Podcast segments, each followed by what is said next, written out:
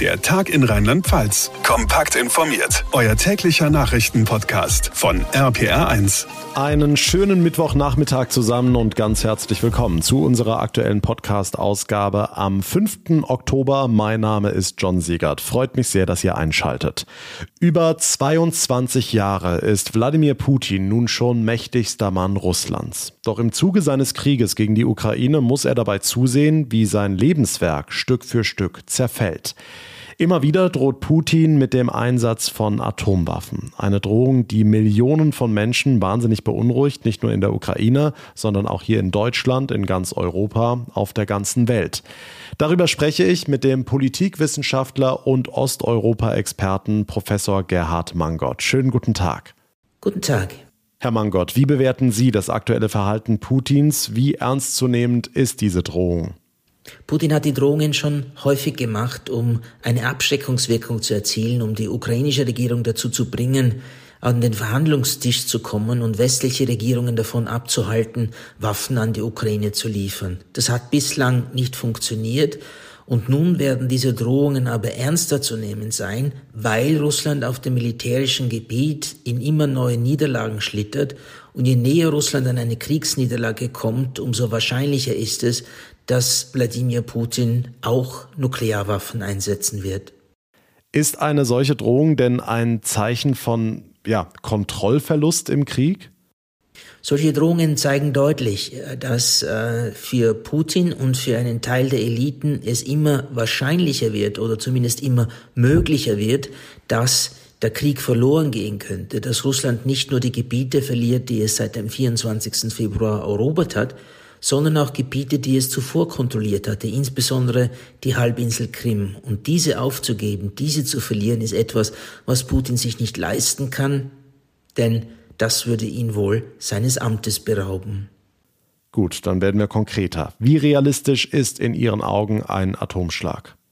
Derzeit ist ein Nuklearschlag nicht sehr wahrscheinlich, weil Russland noch nicht am Rande einer Kriegsniederlage steht Russland erfährt militärische Rückschläge, deutliche Rückschläge, aber noch ist der Krieg nicht entschieden. Es ist keineswegs gesichert, dass die Ukraine ihre Offensive immer weiter erfolgreich fortsetzen äh, wird können. Das heißt, erst wenn wir zur Nähe einer Niederlage kommen, dann ist ein solches nukleares Szenario denkbar. Nicht garantiert, aber je größer das Risiko der Niederlage, umso größer die Wahrscheinlichkeit des Einsatzes von taktischen Nuklearwaffen.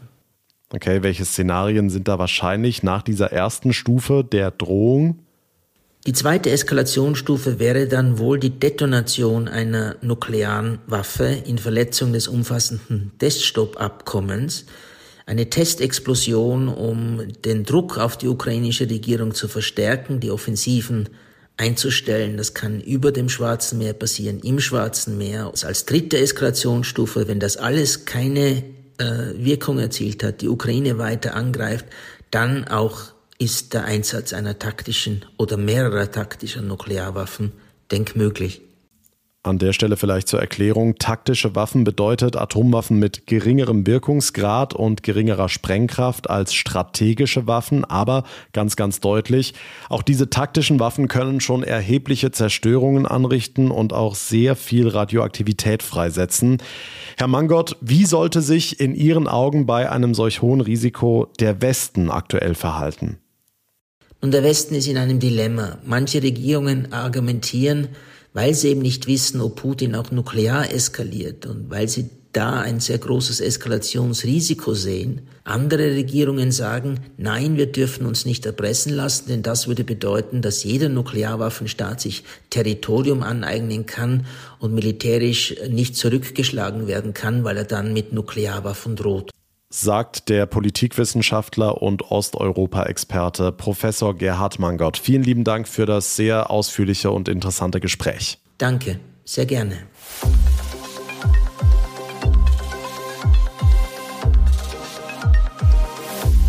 Es sind beklemmende Bilder von der Flutkatastrophe im Ahrtal, aufgenommen aus einem Polizeihubschrauber, nicht am Tag oder Tage danach, sondern am späten Abend. Und nach langem Hin und Her hat das Innenministerium diese Videos jetzt veröffentlicht, damit jeder selbst entscheiden kann, stimmt das, was der Minister sagt, dass auch diese schlimmen Videos nicht die Dramatik der Situation, nicht dieses apokalyptische Ausmaß der Katastrophe wiedergeben?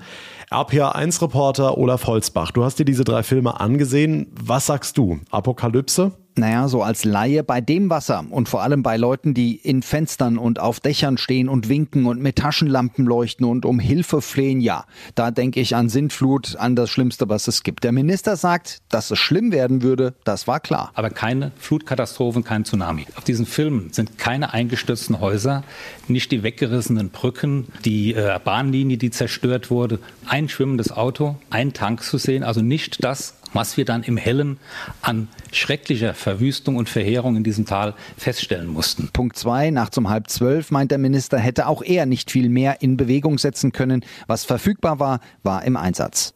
Na gut, aber dass die Videos erst ein Jahr später auftauchen, da hat doch jemand gepennt.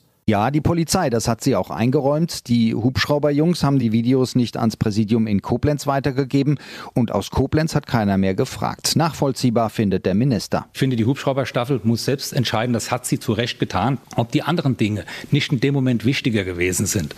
Rettungsleistung, Aufklärungsflüge, dass es für sie nicht die erste Bedeutung hatte, diesen Film sozusagen auf einen Stick zu ziehen und in ein Polizeipräsidium zu transportieren. Warum in den Tagen danach keiner mehr dran dachte, das wird noch geklärt. Roger Levens muss sich zumindest vorhalten lassen, dass ihn wichtige Infos nicht erreicht haben. Und deshalb werden auch die Rücktrittsforderungen in Richtung des rheinland-pfälzischen Innenministers lauter. Nach der Veröffentlichung der Videos kritisieren die Oppositionsfraktionen in Mainz Roger Levens. Er hätte die Videos sehen und danach sofort handeln müssen, sagt etwa die CDU. Landesvorsitzender und Fraktionschef Christian Baldauf sagte uns. Er hätte durch Frühwarnungen selbst eingreifen können und ich bin mir sicher, Leben hätten gerettet werden können. Und wenn er nicht den Anstatt findet, selber zurückzutreten, muss Ministerpräsidentin Dreier Konsequenzen ziehen und ihn umgehend entlassen. Wir halten euch in der Sache natürlich weiter auf dem Laufenden. Die Politik ist sich einig, es soll Entlastungen geben, es soll Zuschüsse geben wegen der explodierenden Energiekosten. Und klar, wir reden hier nicht von ein paar Millionen, sondern wir reden von zwei bis dreistelligen Milliardenbeträgen. Nur, wer zahlt das Ganze? Bund oder Länder? Das ist und bleibt der Knackpunkt. Trotz stundenlanger Beratungen ist das Bund-Länder-Gipfeltreffen gestern mehr oder weniger ohne Ergebnis zu Ende gegangen. RPA1-Reporterin Jana Laumann, dass es bei dem Treffen am Abend so gar keine Ergebnisse Ergebnisse gegeben hat. Das kommt nicht gut an, oder? Nee, und zwar bei niemandem. Allen voran die Länderchefs selbst, die sich mehr erhofft hätten von ihrem Abend in Berlin im Kanzleramt. Aber auch die Opposition drückt aufs Tempo. CDU-Chef Friedrich Merz spricht von einer großen Enttäuschung. Es ist wertvolle Zeit verstrichen. Wir hätten im Sommer 2022 längst diese Gespräche gebraucht. Die Menschen in Deutschland, auch die Betriebe, warten auf Lösungen und nicht auf Streit. Und auch da, wo die Entlastungen gebraucht werden, wünscht man sich mehr Tempo beim Krisenmanagement. Handwerkspräsident Hans-Peter Wollseifer fordert, dass die angekündigten Entlastungen Entlastungen jetzt auch kommen, weil den Betrieben die Zeit davon rennt. Woran lag es denn, dass da gar nichts bei rumgekommen ist? Also die Länder sagen, wir hätten bei dem Treffen gestern Abend dringend Anhaltspunkte gebraucht, wie der Schutzschirm der Bundesregierung funktioniert, damit wir wissen, wie teuer das Gas diesen Winter für alle sein wird. Nur so ließe sich dann beziffern, welche Hilfen und Entlastungen für Bürger und Unternehmen eigentlich notwendig sind. Und dann geht es erst an die Frage, welchen Teil davon der Bund bezahlt und welchen die Länder, also die eigentliche Streitfrage. Es fehlt also quasi die Grundlage, auf der dann die Einzelheiten berechnet und ausdiskutiert werden können. Die Infos von Jana Laumann.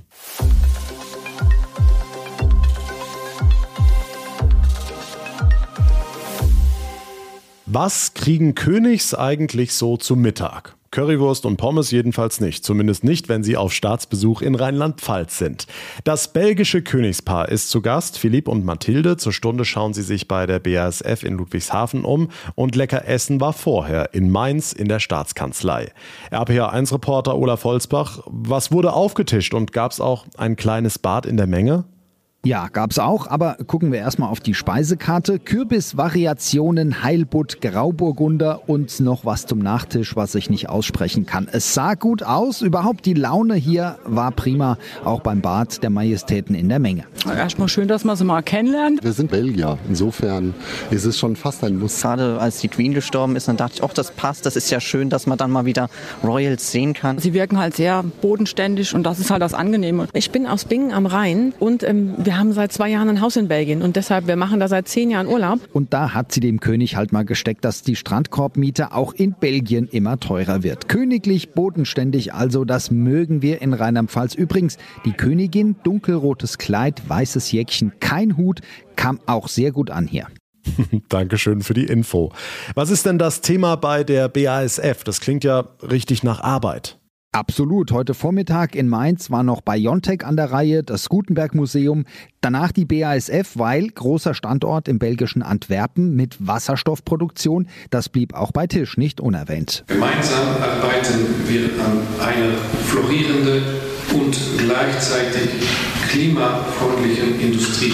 König Philipp kurz vor Kürbis und Heilbutt heute Abend in Deidesheim auf einem Weingut und morgen im Mittelrheintal wird es dann wieder ein wenig touristischer. Das belgische Königspaar zu Besuch in Rheinland-Pfalz und wer noch einen Tipp fürs Abendessen gebraucht hat, der hat ihn jetzt. Olaf Holzbach war das mit den Infos. Dank dir.